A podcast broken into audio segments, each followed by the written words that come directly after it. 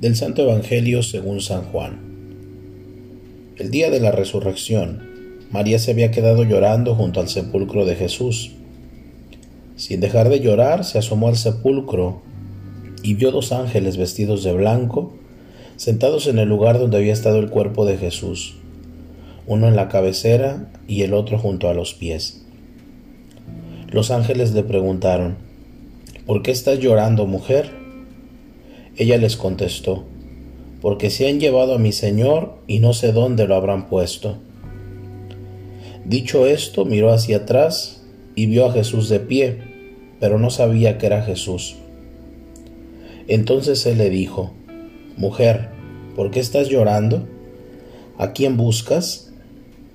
Ella creyendo que era el jardinero le respondió, Señor, si tú te lo llevaste, dime dónde lo has puesto.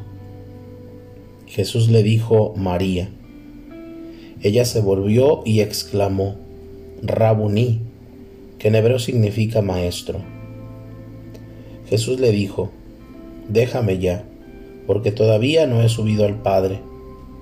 Ve a decir a mis hermanos, subo a mi Padre y a su Padre, a mi Dios y su Dios. María Magdalena se fue a ver a los discípulos para decirles que había visto al Señor y para darle su mensaje. Palabra del Señor. Qué hermoso es pensar que la primera aparición del resucitado, según los evangelios, tuvo lugar de una manera tan personal. Que hay alguien que nos conoce, que ve nuestro sufrimiento y decepción, y que se conmueve por nosotros, y nos llama por nuestro nombre es una ley que encontramos tallada en muchas páginas del Evangelio.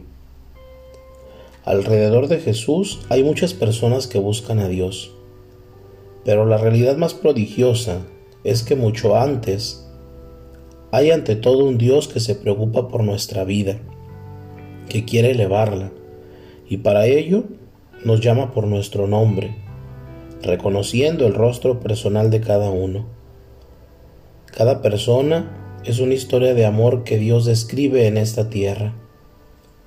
Cada uno de nosotros es una historia del amor de Dios. Los evangelios nos descubren la felicidad de María.